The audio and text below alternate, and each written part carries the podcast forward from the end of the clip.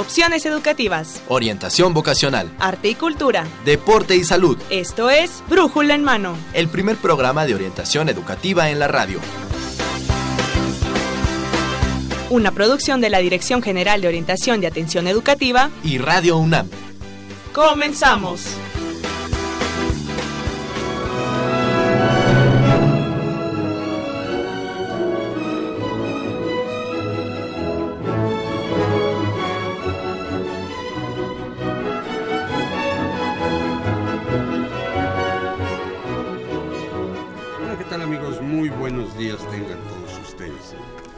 Están escuchando Brújula en Mano, el primer programa de orientación educativa en la radio. Hoy, lunes 6 de marzo de 2017, estamos transmitiendo el programa, número 1079, el cual es una coproducción entre la Dirección General de Orientación y Atención Educativa y Radio UNAM. El día de hoy me acompaña en los micrófonos mi compañera orientadora educativa de la DEGOAE, la maestra... Eh, Evelia Valdovinos. Muy buenos días a todos. Gracias por acompañarnos. Es que las gripas nos traen un poquito más. Y bueno, pues estamos con un tema de actualidad que nos trae a todos este siempre muy preocupados. Por decirlo menos inquietos. Cómo sobrevivir a la era Trump. Para lo cual tenemos eh, a unos especialistas del Centro de Investigaciones sobre América del Norte y ya se lo presentaremos más adelante. Evelia, ¿cómo estás? ¿Cómo te ha ido? Bien, gracias. Muy interesada en este tema que, como te decía hace un rato, pues nos tiene cuando menos muy inquietos a, menos muy inquietos, sí. acerca de, la incertidumbre de estas circunstancias, de este momento, de todo lo que vive nuestro país y sobre todo, bueno, qué, qué papel juega pues las instituciones de educación en todo este claro. Eh, toda esta circunstancia. claro, claro, independientemente de la cuestión económica, política y todo eso, bueno, culturalmente, educativamente, ¿qué va a pasar, no? Con todos eh, nosotros, todos nuestros muchachos, todos los dreamers, ¿no? Este, Nuestros paisanos que viven allá. Claro que, que son muchísimos. ¿Sí? Pero bueno. Así que por favor llámenos, estamos en eh, internet www.radiounam.unam.mx, nuestros números telefónicos 5536-8989 y 5536-4339.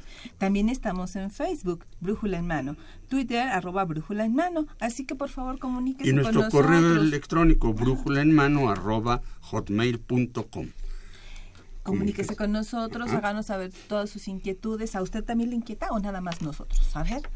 Y eh, está con nosotros el, el, especialista, el doctor Roberto Cepeda Martínez. Él es una persona muy estudiosa de estos temas, trabaja en el CISAN y estará aquí para poder contestar muchas de sus dudas, seguramente va a ser las más grandes. Ay, como vean. En un momento lo presentamos y bueno, como ya es tradición, vamos con la primera parte de nuestro programa, que es el orientación en corto. Aquí nos ayudan nuestros chicos de servicio social y de derecha izquierda tenemos a Janet Robles. Janet, ¿cómo estás? Hola, muy bien. Aquí ya llegando, feliz de estar otro lunes con ustedes. Sí, ¿verdad? No habías venido, ¿verdad? No, sí, ya los dos lunes pasados, así que sigo aquí. muy bien. ¿Y Axel? Hola, buenos días a todos, ¿Cómo a toda la cabina. Muy bien, ¿Eh? aquí más o menos. ¿Ya has recuperado de la gripa? Pues más o menos, más o menos ya estoy saliendo, pero todavía duele el cuerpo. Muy bien chicos, ¿y qué nos tienen esta semana? Pues vámonos a nuestras recomendaciones. Esto es orientación en corto.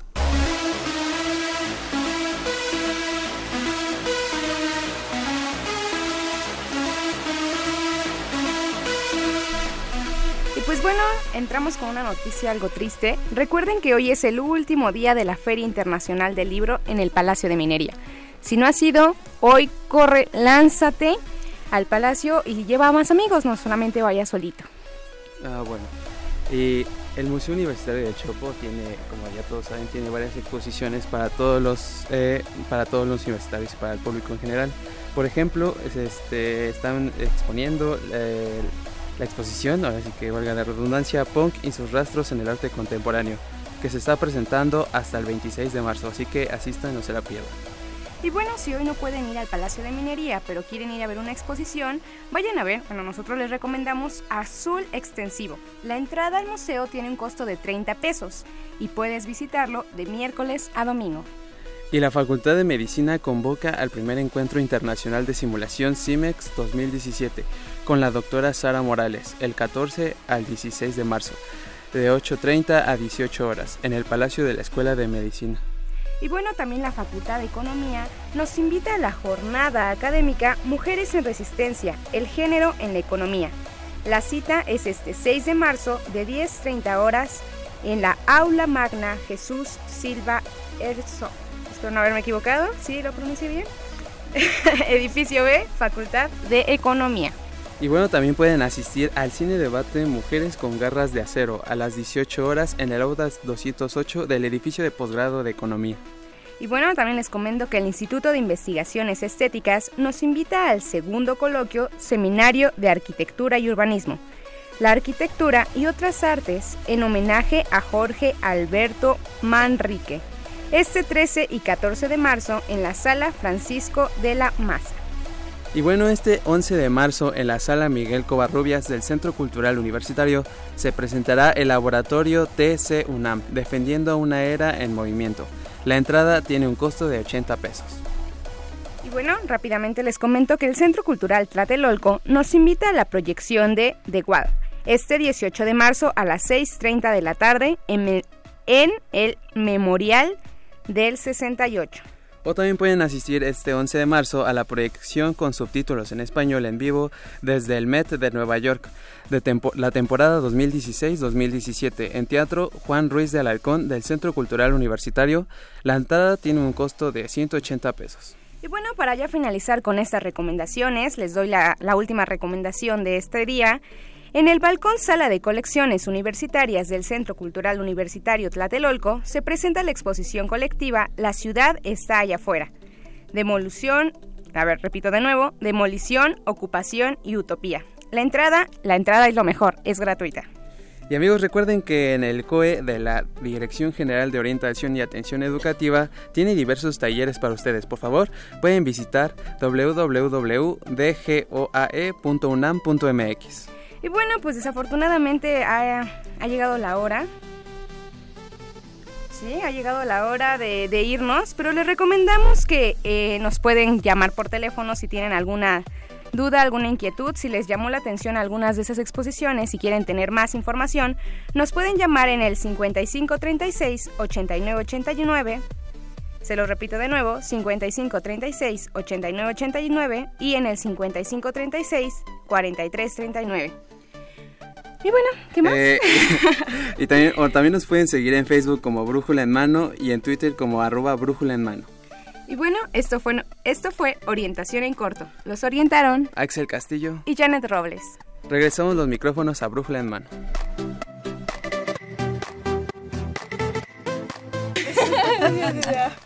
Muy bien, ya estamos de regreso. Muy bien, chicos, muchas gracias, ¿eh? A ver este cuando vuelven por acá. que tengan un buen día. Bueno, y pues este Eve, antes de ir a nuestra a nuestra entrevista, vamos a una cápsula que tenemos sobre algunos testimonios que nos dieron los chicos en el campus universitario. Vamos. Hola, ¿qué tal amigos Radio Escuchas? Me encuentro aquí en las islas de Ciudad Universitaria, donde pasaré a recolectar algunas opiniones acerca de las implicaciones y consecuencias que tiene México siendo Donald Trump presidente de los Estados Unidos. Vamos a ver qué es lo que nos cuenta la comunidad universitaria. ¿Cuál crees que son las implicaciones o consecuencias que tiene México siendo Trump presidente de los Estados Unidos?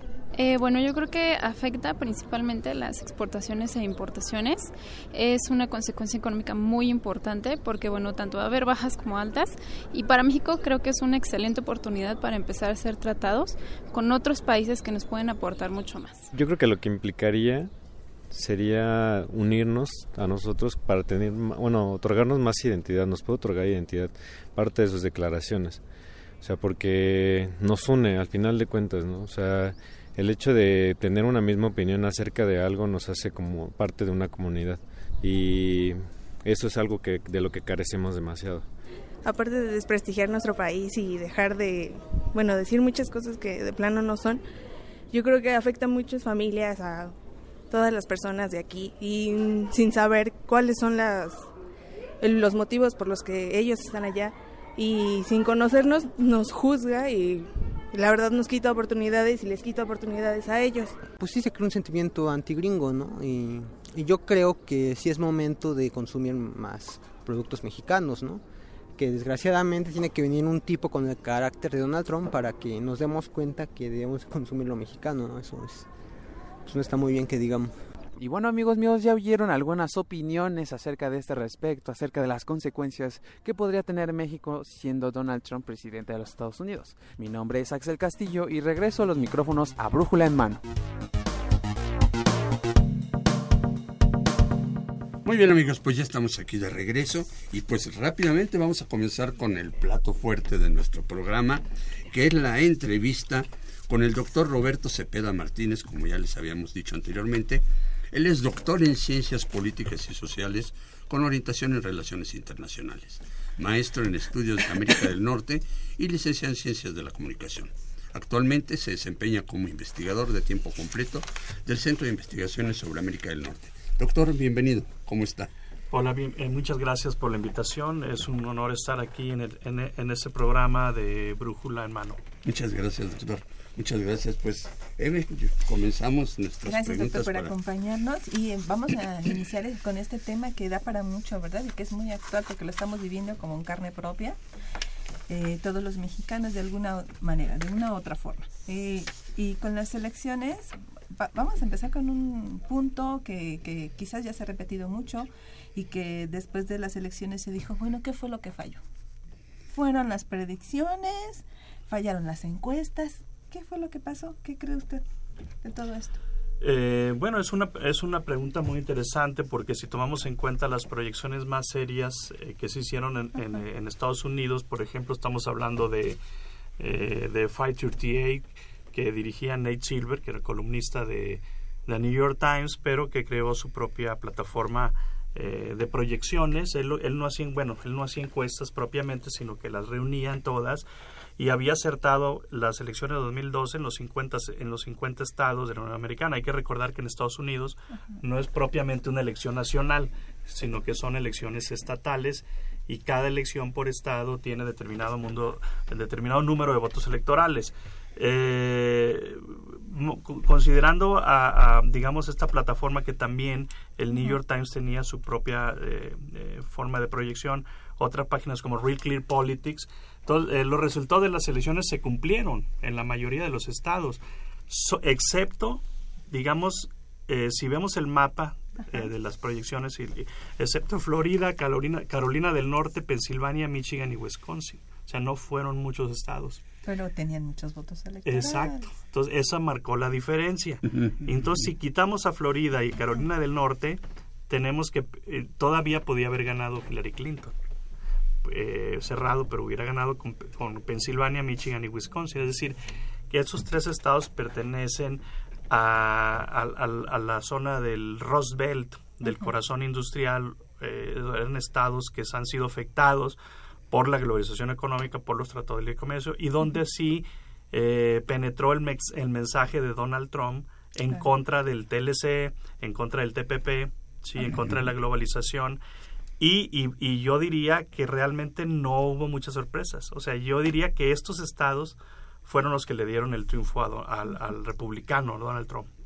Oiga, doctor, ¿y es cierto que en cuanto al número de votantes Hillary Clinton hubiera ganado o, o que de acuerdo a la forma en que se vota en Estados Unidos es como ella pierde, o sea, no pierde por número de votos, pero sí por colegios electorales, por distritos. E- este, efectivamente, sí, Donald Trump sumó 306 votos del colegio electoral, mientras Hillary Clinton obtuvo solo 232. Eh, sin embargo, en el voto popular, Hillary Clinton venció al republicano Donald Trump, obteniendo el, el 48.1% de los votos totales, mientras que Donald Trump tuvo el 46.4% a su favor. Eh, Donald Trump venció en 29 estados de la Unión Americana, mientras que Clinton hizo lo propio en 21 estados. Así, digamos que es una paradoja del sistema electoral estadounidense que no es un sistema electoral como el de México, Mm, donde mm. gana el que obtiene más votos. Voto por voto. Exacto, como Mm. eh, y bueno, lo decía hace unos momentos, son votaciones por estado, ¿sí? Y, y eso nos lleva a un escenario donde Hillary Clinton ganó en California por más de dos millones de votos. En Nueva York ganó por más de un millón de votos. O sea, ahí tuvo tres millones de votos más que, Que Donald Trump. que Donald Trump. Pero Donald Trump ganó en estos estados, en estos tres estados eh, que les acabo de mencionar, eh, Pensilvania, Michigan y Wisconsin. Entre los tres tuvo 120 mil votos, o sea, 120 mil votos de diferencia con Hillary Clinton.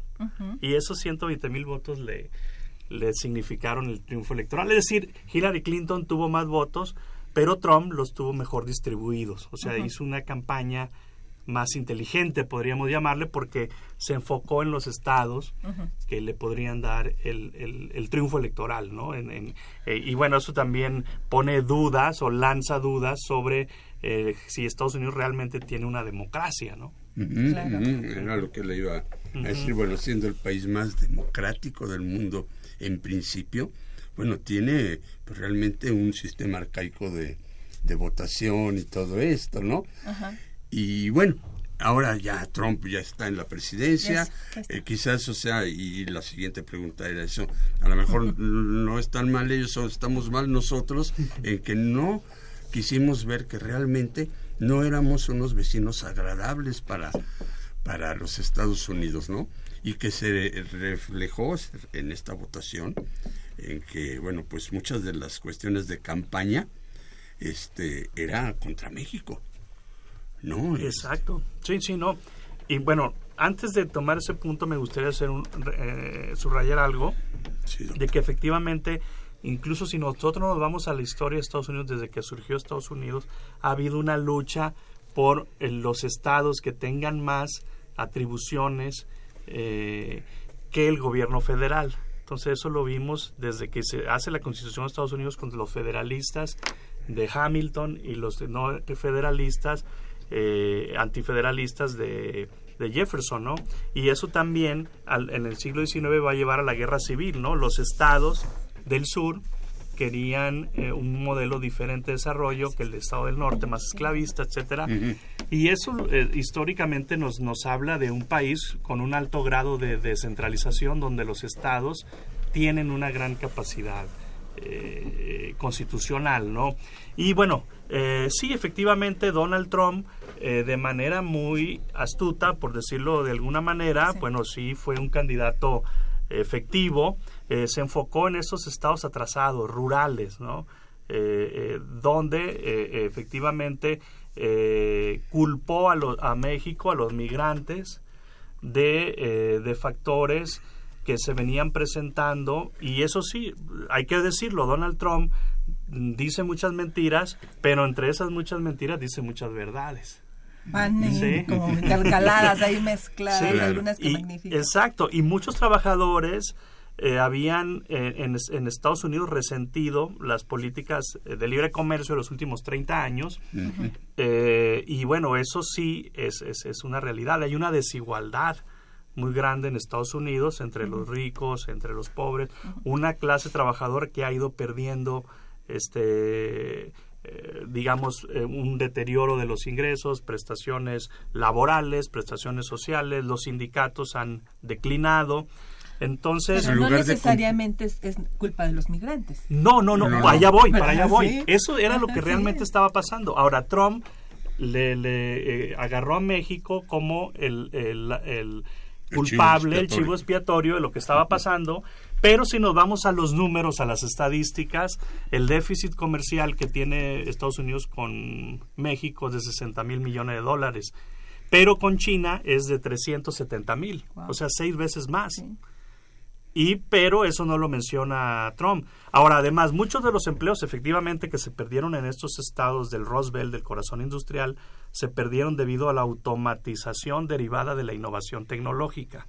¿sí? Eh, en- hay un libro de Jeremy Rifkin que se llama El fin del trabajo, donde nos habla en, en ejemplos de la industria acerera, de cómo se han perdido tres cuartas partes de la fuerza laboral en los últimos 20, 30 años, pero esa, eh, eh, esa reducción de la fuerza laboral paradójicamente produce más que Por la eh, automatización. exactamente y también otras industrias como la automotriz por ejemplo donde hay muchos robots no lo, lo, lo vemos y, y eso Sí. también ha sustituido muchos trabajadores sin embargo eso Trump no lo mencionó entonces Ya. ahora eh, eh, bueno está enfrentado a, a- a- a- este, está enredado en sus mentiras no ahora cómo va a generar esos empleos que prometió Claro. Y, y otra de las cosas es que precisamente antes de las elecciones se pensaba que era todo un discurso que difícilmente iba a poner Una eh, posición, ¿no? De- toda la arrogancia que tenía que tiene, Que eh, tiene. y que no iba a poder ponerlos en marcha. Sin embargo, en este corto periodo en el que ya es presidente, muchas de las cosas las va cumpliendo. Exacto, sí, sí, Entonces sí. ahora es como pensar, como que la incertidumbre, creo yo, no sé usted, este que también se hace más ¿Hasta grande, dónde porque hasta dónde puede puede, llegar, llegar, con todo no? esto, ¿no? Sí, bueno, yo creo, bueno, sí, efectivamente, yo siempre eh, pensaba, incluso lo señalaba, de que no había que eh, subestimar a Donald Claro. Trump. Ganó precisamente la campaña, eh, perdón, la, la- la- para la nominación del Partido Republicano y mucha gente se reía de él, que estaba loco, etcétera, y ganó. Luego ganó las elecciones con Hillary Clinton y mucha gente pues pensaba, un día antes pensaba que no iba a ganar Y ganó. y ganó. Entonces después, ah, no, es que ahora se va a moderar, sí, ya que llega la no presidencia y no se ha moderado. Eh, sin embargo, yo sí aquí quisiera hacer un matiz y, y está cumpliendo, eh, digamos, eh, digamos regresando ahorita un poco al escenario que él pintó, que estaba medio mezclado de verdades y mentiras. Eh, decía eh, tres cosas, ¿no? Deportar, deportar a los migrantes, eh, eh, que estaban en Estados Unidos, principalmente a los que tenían antecedentes criminales, y que eran dos o tres millones. ¿sí? Luego, eh, de los 11 millones que hay, ¿no? Luego, construir el muro para detener el flujo de, de migrantes precisamente Y y, que los de íbamos a pagar los criminales, etcétera, y que lo iba a pagar mexicano, los, los mexicanos, aunque no se especificó cómo. Y la otra cuestión era eh, renegociar el Tratado de Libre Comercio. Entonces, hasta ahorita las dos primeras las ha cumplido mediante acciones ejecutivas que, que las puede hacer eh, como presidente, no así el Tratado de Libre Comercio, que es un poco más complicado. Sí, por lo pronto, bueno, hay que recordar que también Obama estaba deportando eh, migrantes, ¿no? sí. Reportó, deportó casi 3 millones de migrantes en su periodo. eh, eh, ahora Trump ha dicho que es- eh, primero dijo que iba a deportar a, a los que tenían antecedentes criminales, ahora parece ser que ya son los 11, ¿no? Millones. Ya se les- ahorita están deportando a mucha gente que, Que no, no, son criminales, ¿no? Entonces eso ya sería lo, lo, lo- o sea, se está viendo un poco más radical lo que prometió, Ajá. ¿sí? El muro ya, ya ordenó la acción ejecutiva y ya hasta tiene fechas para empezar a, a- a- a construirlo. También esa era una política que venía de los noventas y alrededor de una tercera parte del muro, que son este tres mil kilómetros, ya, ya existe en, en alrededor de mil kilómetros, eh, principalmente en, en los estados de California, Arizona, Nuevo México, no así en el estado de Texas, donde gran parte de la frontera es este eh, eh, se da de manera natural por el por el río Grande que conocen ellos, el río Bravo nosotros aquí. Bravo. Eh, y bueno, el, el TLC, bueno, a, pesar de que ahorita se están a, a- a punto de entrar en las negociaciones, yo creo que es un poco más complicado porque también tenía que entrar el Congreso ahí. Y, y- y no sé si ahorita eh, me puedo ir un poco más a hablar del TLC. Sí, sí, adelante, doctor, por favor. Eh, bueno, entonces, eh, el, el Tratado de Libre Comercio, eh, efectivamente, eh, yo siento que va a ser un poco más, más difícil, ¿no? Eh, hay que recordar que desde que se firmó en 1994, eh, pues han aumentado la inversión extranjera, las exportaciones, ¿sí? Entre, entre esos tres países. Simplemente el comercio que tiene Mex- eh, Estados Unidos con Canadá y con México es mayor al que tiene con, con la Unión Europea, ¿sí? El- mayor al que tiene con China, ¿sí? Entonces hay cadenas de valor o cadenas de suministro integradas, por ejemplo, industria automotriz, donde se fabrica eh, con componentes también de Estados Unidos. O sea, de todo lo que México exporta a Estados Unidos, el, el, el 40% tiene componentes eh, de origen estadounidense. Entonces ya esta es una es una digamos este es región Norteamérica eh, que generada por el Tratado de Libre Comercio eh, que, que, es, que ha, se ha integrado económicamente en algunas industrias y son cadenas productivas que se pueden romper si, si Estados Unidos se sale del Telcán. Y eso va a afectar a Estados Unidos, sobre todo en la competitividad frente a otras eh, empresas asiáticas. Por ejemplo, se me viene a la mente la industria automotriz, ¿no?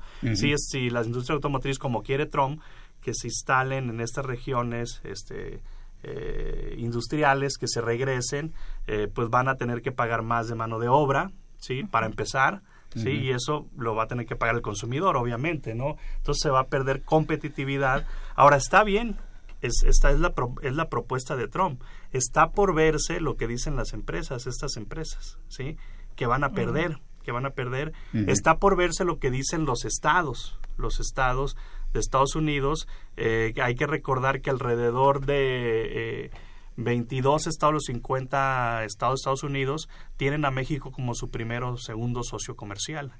Entonces los estados también tienen un rol, especialmente Texas, ¿no? Eh, eh, California, ¿no? Que son estados fronterizos, pero Michigan, por ejemplo, que no es fronterizo, también es uno de los principales socios comerciales de México. Entonces, a ver qué dicen los gobernadores, que ya se reunieron estos gobernadores de Estados Unidos hace una semana y ellos están a favor del TLC ya entonces va está por verse no y si esto sucede con algunos estados que tienen más comercio con México y, de manera general pareciera que sí le conviene a Estados Unidos yo que no soy especialista para nada doctor pero sí me sale la duda y de dónde toma Trump que entonces eh, el, tratado eh, para América del Norte específicamente con México no le conviene qué pasa ahí eh, bueno, yo creo que es otra, es, otra de las mentiras de Trump, ¿no? Ah, yo creo, y hay, bueno, sí de repente hay un déficit comercial, pero ese déficit comercial, digamos, primero no es tan grande y segundo, gran parte de ese déficit nosotros,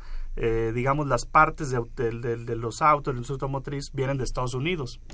Entonces, eh, en otras, en otras sectores, por ejemplo, en el sector de granos, eh, pues el, la relación entre México y Estados Unidos es deficitaria, ¿no? Estados como Iowa le venden mucho maíz a México, que también se van a... Si, si Trump pone el fronterizo del 20%, del 35%, México va a hacer lo mismo, ¿no? O sea, va a haber una guerra comercial y se van a afectar, es, es eh, por ejemplo, esos estados, ¿no? El, el, el, y nos podemos ir a otros sectores donde también la relación de, de, de México con Estados Unidos es este deficitaria. Y bueno habrá habrá que ver. Yo yo creo que es una es una situación que también le va a perjudicar a Estados Unidos. Entonces es una es una visión sesgada sesgada de la realidad. Y, y bueno habrá que ver qué dicen las empresas estas empresas que se están beneficiando del comercio con México. Habrá que ver los estados que son 6 millones de empleos los que dependen del comercio con México no eh, yo, bueno, yo, yo así lo veo, ¿no? Es este eh, una posición de, política de campaña, ¿no? Que no, se, que no se sostiene con hechos reales. Que no es como el muro ni los este, migrantes que, dices, bueno, a ver, redoblen esto y quiero más migrantes fuera. O un muro que yo no sé realmente ese tipo de muros, por ejemplo, en otros lados del mundo, bueno, son en lugares donde hay población a un lado y a otro pero aquí hay extensiones muy largas de desierto que ese muro, yo no sé, este, además de que no el 100% de los migrantes cruzan por el, por ese lado, por el desierto. Ni tampoco la droga, o sea, acaba la droga no llega sí, ¿no? caminando. y, la, y la mayor parte de los acaba de salir un estudio de Estados Unidos y hay muchísimos donde se demuestra que a partir del Tratado de Libre Comercio eh, los eh, grupos criminales también se han beneficiado con el, el, flujo, el aumento del flujo del transporte de mercancías legales. es decir, eh, acuérdense del, del el, Chapo Guzmán, traficaba cocaína en latas de chiles jalapeños, ¿no? hace unos meses también en, en, en, en otras plataformas eh, de, comercio legal eh, se introducía droga, ¿no? Y, es tanto lo que lo que pasa por la frontera diariamente que Estados Unidos no lo puede parar tan fácilmente. No lo puede parar ni supervisar. Yo creo que se debería invertir más en tecnología, ¿sí? Es una situación, sí, de, verdad. O sea, los cárteles y el narcotráfico eh, se, se hacen más poderosos a partir precisamente del TLC. Eh, entonces yo creo que el muro no va a parar el flujo de drogas, ni, ni tampoco como lo, como lo decía Saúl, de, migrantes, ¿no? Bueno, y si hablamos del Chapo Guzmán, pues él construyó túneles, no muros. Bueno, se habla también de que el, de que el, el, eh, muro es un muro hacia abajo también, Ah, para prevenir los túneles, Ajá. con cierto tipo de tecnología. Entonces habrá habrá Habrá que, habrá que ver también, eh, sí, ¿no? Eh, eh, eh, evidentemente, eh, incluso eh, hay, hay, hay otras formas de pasar la droga eh, eh, que no necesariamente se van a contener por el muro, ¿no? Y también el, el flujo de migrantes, ¿no? Y bueno, yo, yo creo que también esa es una mala señal del gobierno de Trump hacia Estados Unidos, porque México está cooperando ¿no? con Estados Unidos en materia migratoria, principalmente como contención del flujo migratorio que viene de de Centroamérica. Y todos esos migrantes salvadoreños, hondureños, que digo, pobrecitos, pero cruzan por aquí para llegar a Estados Unidos. Y ¿no? si no pasan, se van a quedar aquí también. Y sí. Sí. Bueno, pues eh, antes de continuar, vamos Sí. rápidamente a una sección que se llama la UNAM, eh, su campo, sus carreras y su campo laboral con la carrera de arquitectura del paisaje. Y márquenos a dónde nos pueden marcar, Eve. Nuestros teléfonos son 55 36 89 89 y el 55 36 43 39. Recuerde que también estamos en un correo brújula en mano arroba hotmail.com. En Facebook, ah, brújula en mano y en Twitter en arroba brújula en mano. Por favor, llámenos, comuníquese con nosotros. Tenemos tres Tenemos ejemplares. tres ejemplares de regalo del CISAN. Y Es la es- revista Norteamérica. Así es, tres ejemplares de la revista Norteamérica para obsequiárselos. Comuníquese con nosotros. Bueno, pues vamos a esta cápsula y regresamos. Juan, ¿qué harás la próxima semana? Mm, estaré en mi casa sin hacer nada. Mejor acompáñame. En mi carrera, cada semestre realizamos un viaje fuera de la Ciudad de México, con el propósito de contar con una visión de distintos ámbitos naturales, urbanos y arquitectónicos. Suena interesante, pero ¿en qué te ha ayudado a conocer otros lugares? Pues conocer otros lugares me ayudó a tener diferentes perspectivas e ideas de cómo planificar un espacio abierto, así como un parque, un jardín botánico, un complejo turístico, una casa habitación, una ciclopista, entre otras cosas más. Mm, está bien, suena muy interesante, yo me apunto. Vamos. Arquitectura del Paisaje es una de las 118 licenciaturas que ofrece la UNAM. La puedes cursar en la Facultad de Arquitectura con una duración de 10 semestres. Su área académica se enfoca en la planificación de los espacios abiertos como parte del sistema natural y humano desde una perspectiva ambientalmente responsable, socialmente incluyente y culturalmente significativa. El aspirante a esta licenciatura debe haber cursado el área de las ciencias físico-matemáticas y de las ingenierías en el bachillerato. Además de poseer interés por los aspectos ambientales y sociales, así como creatividad y sensibilidad artística, orientadas al diseño de espacios exteriores. Puedes estudiarla en la Facultad de Arquitectura, pero debes tener en cuenta que esta carrera no es de ingreso directo. Es necesario aprobar los primeros dos semestres de arquitectura y participar en un concurso de selección. El egresado de la carrera puede desempeñar su actividad individualmente o conformando equipos de trabajo con diversos profesionales. Además, puede colaborar en el sector privado, así como para organismos de carácter gubernamental. Su campo profesional se desarrolla en el diseño y construcción de jardines, plazas, parques urbanos y de barrio, espacios educativos abiertos, espacios abiertos corporativos o institucionales, para complejos turísticos y para casa-habitación, así como ciclopistas o senderos ecoturísticos, y también observatorios urbanos. Esto fue la UNAM, sus carreras y su campo laboral. Nosotros somos Janet Robles e Israel García. El primer programa de orientación educativa en la radio. Brújula en mano. Entrevistas, debates, Eventos culturales y deportivos. académicos y recreativos. Y todo lo que deseas saber sobre el campo de la orientación educativa. Escúchanos todos los lunes de 10 a 11 de la mañana. Por Radio UNAM 860 de amplitud modulada. Y en internet en www.radiounam.unam.mx. Brújula en mano, el primer programa de orientación educativa en la radio. Opciones educativas. Información escolar. Becas, Bolsa Universitaria de Trabajo. Servicio Social. premios y reconocimientos, Formación cívica. Medio ambiente. salud y calidad de vida. Turismo y. Muy bien amigos, pues ya estamos aquí de regreso y pues seguimos con nuestra entrevista. Tenemos aquí en el estudio al doctor Roberto Cepeda Martínez, quien es investigador del Centro de Investigaciones sobre América del Norte. Y doctor, pues este quisiéramos que nos platicara Eve. Que nos platicara, doctor, ¿usted en qué cree que sí se avanzó con el Tratado de Libre Comercio con Estados Unidos y, a Canadá? ¿En qué sí se avanzó para México? ¿Qué fue benéfico y qué, cosas no fueron benéficas? Bueno, ahorita lo, lo mencionaba yo y yo creo que la integración de Norteamérica pues no se logró en, sí, digamos, como otras formas de integración como la Unión Europea, por ejemplo, ¿no?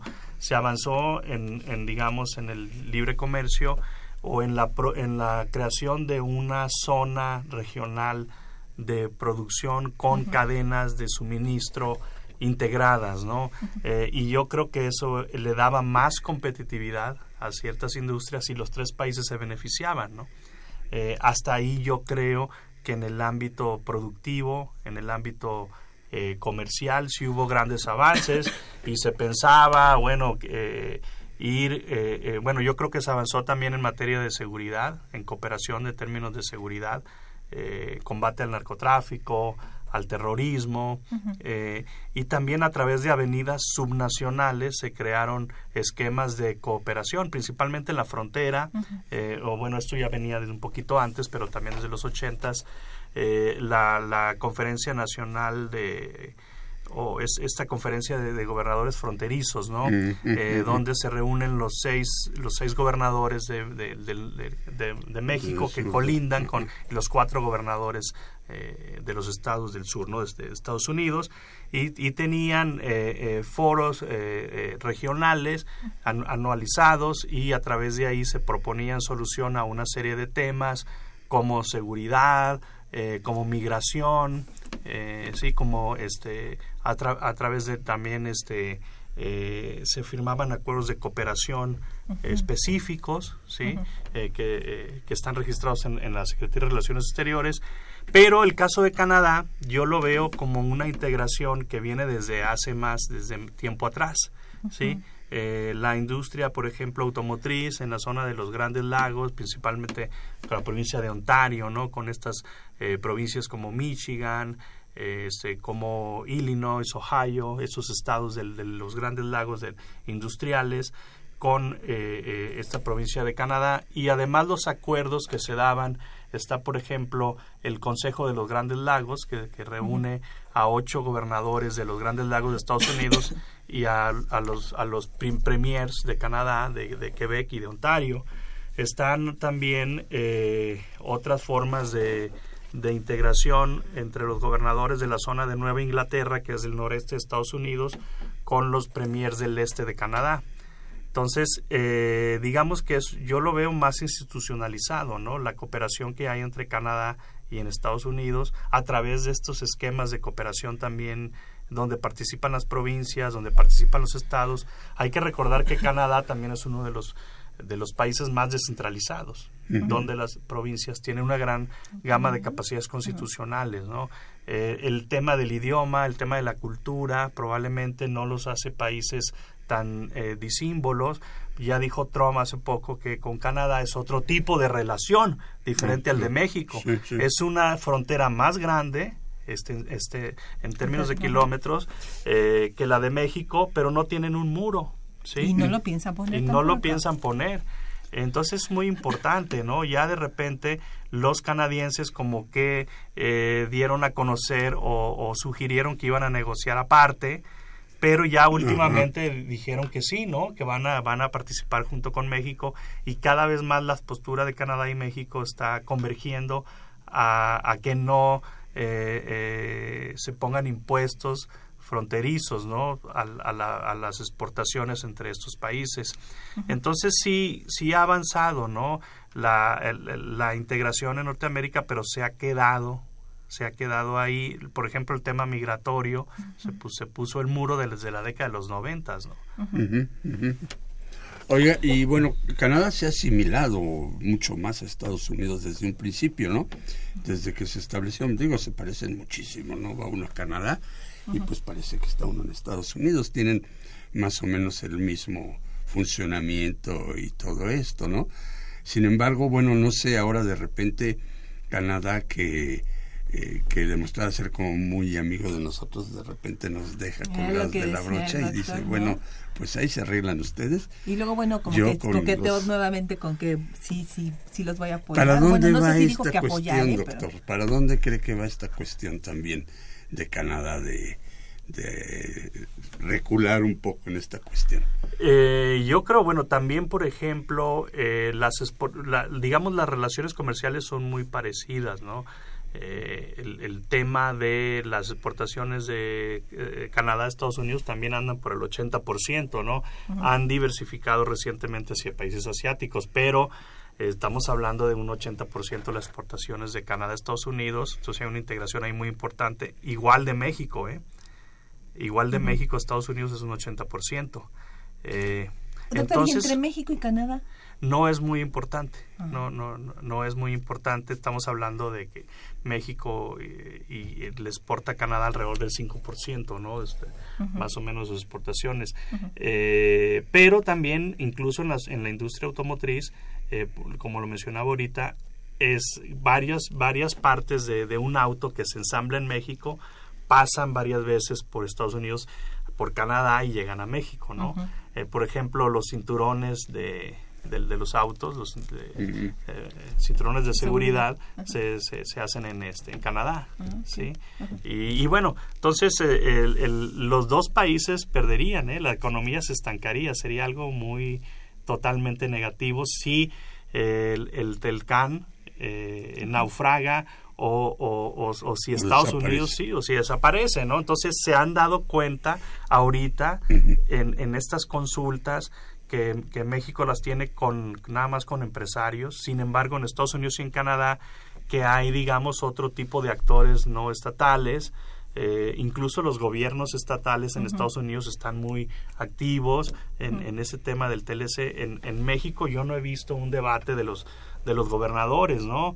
Eh, digamos tan intenso como hay también en Canadá, las provincias, las digamos otros otros grupos organizados eh, que están tomando parte, ¿no? Los empresarios, porque las cámaras de comercio. Eh, entonces, este, sí, eh, efectivamente yo creo que, que sería muy negativo para Canadá y, y, para México, ¿no? Entonces, habría que incorporar a otros actores a, a estas negociaciones. Muy bien, doctor. Y este y en cuanto a los migrantes, eh, Doctor, eh, digamos, hablando ya sobre esta cuestión, ¿no? Ya, el, el TLC eh, camina ahorita, sigue eh, caminando, o sea, no hay modificaciones ni nada. Por lo pronto no, pero hay como unas, digamos, como unas consultas, ¿no? no ha pasado todavía, no entra todavía la negociación. ¿Y para cuándo se cree o cómo, va a pues estar? Pues se supone que Trump tiene que notificar al Congreso, que no lo ha hecho. Este, eh, y entra un periodo ahí de consultas que, que, ahorita ya está, digamos, eh, pero eh, sí, sí estamos hablando más o menos de seis meses, ¿no? Eh, tres meses antes, luego otros seis meses y luego tres meses después, entonces estamos hablando de un año y digamos si realmente se modifica el, el, el, Telcán o se renegocia en algunas partes, tendríamos, tendríamos noticias de esto hasta 2018. Entonces es un año crucial, este, ¿no? Realmente. para... Y bueno, en cuanto a los migrantes, como le decía yo, este, en nuestro país, eh, tú tenías una pregunta, Eve, sobre las cuestiones de las instituciones educativas. Sí, bueno, este frente a este panorama, doctor, ¿cuál sería el papel de las instituciones de educación superior ante esta problemática? Pues son varios, varios, varios puntos en los que pueden colaborar. Primero yo creo que las universidades eh, de México y de Estados Unidos eh, pues deben de, dejar en claro que, esa es una postura del gobierno de Estados Unidos, de, un específico gobierno, del el gobierno de Donald Trump, no es la sociedad estadounidense, ¿no? Hay, hay, como lo decía ahorita, hay acuerdos de cooperación entre actores como las universidades, eh, eh, como los gobiernos de los estados y otras dependencias eh, precisamente del gobierno donde se ha fortalecido la cooperación en materia educativa. ¿no? Este programa que se impulsó a través de la Secretaría de Educación Pública de, de Proyecta 100 mil, donde eh, a, finales del, del, periodo del presidente Obama se aumentó el número de becas para estudiantes mexicanos, para profesores mexicanos que fueran a aprender inglés. Entonces yo creo que todo, todo eso se debe de, fortalecer, ¿no? Los intercambios entre académicos, yo mismo estoy colaborando con académicos en Estados Unidos y lo seguimos haciendo, ¿no? Sin, eso ninguna, no, sin restricción. ninguna restricción. Eso no tiene, eh, hay que dejarle claro, es el gobierno de Donald Trump, ¿no? Y estamos en un momento de globalización, o sea, en una era de la globalización donde ya el rol del, del, del, digamos, del gobierno federal no es el único que define las relaciones internacionales internacionales. ¿no? En las relaciones internacionales actuales, una serie de actores no estatales, ONGs, sindicatos, este, asociaciones profesionales, universidades, podemos establecer vínculos ¿sí? con los, nuestras contrapartes en Estados Unidos y en Canadá y tratar de revertir todas estas políticas racistas del gobierno de Donald Trump en contra de los migrantes. ¿no? Ese es un punto muy importante, doctor. Y otro es que en épocas recientes eh, nuestro rector y varios rectores se han pronunciado por dar cabida o revalidación de estudios a, las personas que sean deportadas. Y realmente, este, ¿habrá la capacidad? Me pregunto yo, porque de repente... Pues yo... la capacidad para tenerlos, están aquí. El problema yo probablemente sí, sí habría capacidad, por ejemplo, en nuevas esquemas de educación eh, a través ¿A distancia? De, a distancia con las nuevas tecnologías ah, eh, a través de infraestructura y yo creo que sí habría problemas en un momento dado, ¿no? En una situación de una deportación de, de, millones de estos jóvenes, eh, de Dreamers, o de cientos de miles de estos jóvenes, pues habría, habría problemas. Yo, yo creo que se estaba hablando precisamente de, de estos esquemas que hay en la, en la Universidad Nacional Autónoma de México y otras universidades, como es la educación a distancia. Así es. Eh, pero yo creo que es muy importante revalidar también los, los, los estudios para ciertas carreras, lo que está haciendo la SEP también, este, facilitar el trámite, digamos, del apostillado de, los de los títulos, ¿no? Que es un, es un, un problema también para, para, para estudiantes que de repente se, se vienen de otros países que se incorporan. y que tarda mucho tiempo el trámite ¿no? Eh, que trata porque de repente hay que hacer también algunos trámites lo que es el apostillado sí eh, y, y, eso puede después de que ya terminaste y que tienes tu título de la universidad en Estados Unidos o en el extranjero se tiene que apostillar sí creo que eso es lo que se está obviando no que ya ya no se necesita el apostillado. Es lo que cuando menos se está abreviando el, o se está simplificando, ¿no? Se está simplificando y, y, yo creo que además de todo eso la universidad debe de servir como un foro de debate, de discusión, donde se hagan propuestas de la comunidad académica, científica, cómo se puede eh, colaborar o cómo se pueden disminuir o contrarrestar todas estas políticas que está adaptando el gobierno de Donald Trump. Yo creo que la, las universidades son un espacio idóneo para este tipo de, de debates. ¿no? y generar algún tipo de sugerencias, ideas de cómo poder atenuar estos, este impacto, ¿no? Sí, porque hay varias carreras que no existen en nuestra educación a distancia, ¿no? También. En nuestra educación abierta, a, distancia. O sea, no puedes estudiar medicina en la educación abierta a distancia. Entonces, ¿qué haces, no? Si tú vienes estudiando medicina de alguna universidad, norteamericana y de repente, pues aquí no sé, no sé sí, qué que Estamos en una situación inédita, ¿no? Yo creo.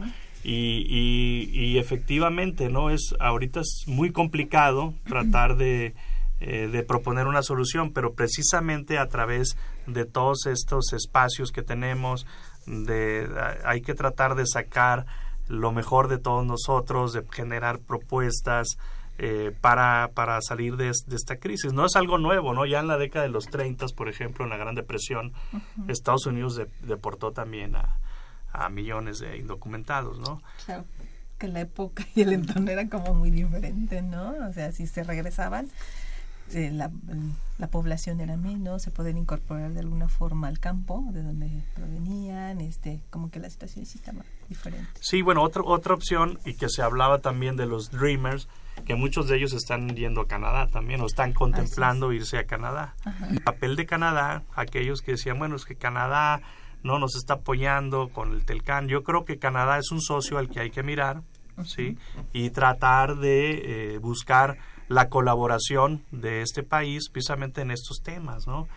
Y pues a nivel diplomático tener alguna solución, doctor. Claro. Pero no solo con América del Norte, sino con Europa, eh, con, y con América del Sur, con Latinoamérica, fortalecer los lazos comerciales. Colombia. Sí, bueno, en un escenario de que ya Trump decía salir del Telcán, pues hay que voltear hacia otros países, ¿no? Hasta entonces, doctor, como que no podría seguirlo no fortaleciendo para no esperar que pues no hay un plan no, se ve un plan directo del gobierno ahorita no hay un plan.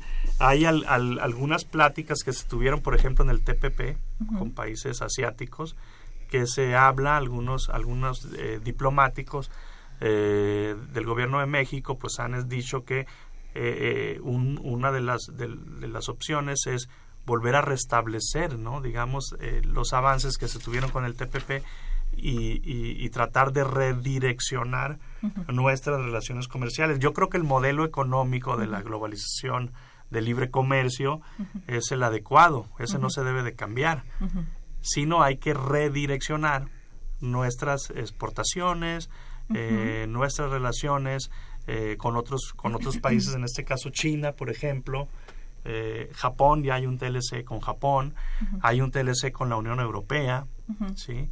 Y voltear también hacia Latinoamérica, ¿no? Aunque bueno, en el camino es donde vamos a... Es como si te cambias de bicicleta, ¿no? Te sales de una bicicleta y te subes a otra. El problema es que China está lejísimos, ¿no? Pues parece que lo tenemos aquí encima, ¿no? Más bien. Y bueno, sí, y, también está, ahí y de repente un poco compleja la relación porque, bueno, también es deficitaria, ¿no? La relación con China, ¿no? Eh, doctor, rápidamente, ya se nos está terminando el tiempo, pero eh, nos habló Magdalena Pliegos. Dice que quién es el autor del libro que mencionó El fin del trabajo. Eh, Jeremy Rifkin. Jeremy. Jeremy Rifkin. Es un, es un autor muy famoso porque él habló de todos estos problemas. En, el libro se publicó en 1900 94 más o menos, y habló del problema de la tecnología, que yo lo estoy retomando en un artículo que escribimos para la revista Voices of México, y esto sí viene muy fuerte, esto de los robots, e incluso en Japón, en la industria restaurantera, pues ya hay chef, en Dubai hay, hay taxis que se manejan solos, sí, con robots, y, y bueno, si eso lo trasladamos a muchos empleos de oficina, sí, de transporte, eh, la situación viene muy, muy difícil en los próximos 20, 30 años. Hasta Bill Gates ya habló de que hay que cobrarles este impuestos no a los robots. Sí no es, es un es un tema que no se toca mucho pero pues ahí está, no ahí está doctor rápidamente ya para terminar cuál es su pronóstico sobre esta era Trump qué, qué sigue en este año crucial qué, qué debemos de hacer pues yo, yo creo que el plan, yo creo que estamos, estamos tratando de salvar la relación comercial con, con Estados Unidos y eso está bien, estamos ya eh, avanzados, integrados. Ahora, si Estados Unidos no quiere, ¿sí? bueno, pues habrá que, habrá que buscar. Se habla mucho también, y eso no tocamos en, a lo largo del programa, de una posible un, un, posible juicio político contra Donald Trump eh, pero yo creo que eso es poco factible ¿sí? De repente muchos funcionarios del gobierno de Donald Trump tuvieron relaciones con eh, el, gobierno de Rusia, precisamente con el embajador de Rusia, y no informaron. Entonces, ¿qué tanto sabía el, eh, Donald, el, propio presidente Donald Trump de esto? Y puede llevar a un escenario como el de Richard Nixon, ¿no? Que tuvo que dimitir. Pero el que viene, Mike Pence, es igual, ¿no? El, el, vicepresidente es el que tomaría la posesión. Yo no veo grandes cambios. Entonces, este, hay, hay, hay que prepararnos, eh, digamos, para por lo menos cuatro años de relaciones difíciles, ¿no? Con Estados Unidos. Por eso dicen cómo sobrevivir a la era Donald Trump. La crisis financiera continuará, este, ¿cuál es más o menos el pronóstico?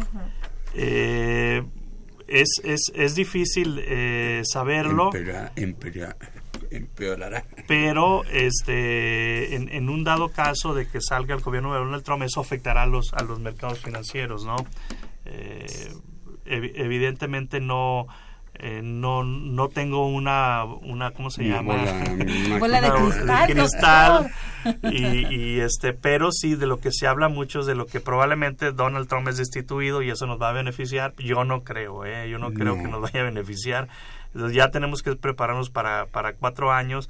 Eh, también este de, un ambiente internacional muy incierto muy incierto porque no sabemos este cómo como es muy impredecible Donald Trump, ¿no? Unos días dice unas cosas, dice otras. Entonces, este... Y ese tweet, hay que quitarle ese tweet, esos twitters, porque qué barbaridad. Doctor, muchísimas gracias de haber estado en nuestro programa. Este, ¿Dónde lo pueden localizar? El, la página del CISAN, este, su correo electrónico. Eh, bueno, em, estamos en, el Centro de Investigaciones sobre América del Norte de la Universidad Nacional Autónoma de México, que es www.cisan es C I S A N. I S A N punto unam punto mx sí. y, y, ahí están eh, digamos plataformas para localizar para localizarme está eh, también el blog que dirige aquí el compañero Alfredo.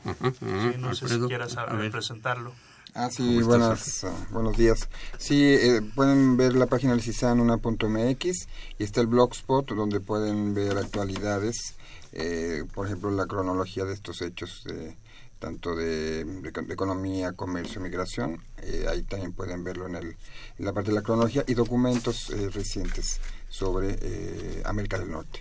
Pues muchísimas gracias. les agradecemos mucho. Y Eve, pues ya nos vamos, que tenemos la próxima semana rápidamente. El género en la carrera de medicina, muy Esto en ocasión del Día de la Mujer, ¿cuándo es? El, el día ese que se conmemora, el Día Internacional, de, la mujer, que no es festejo, es conmemoración, el 8 de marzo.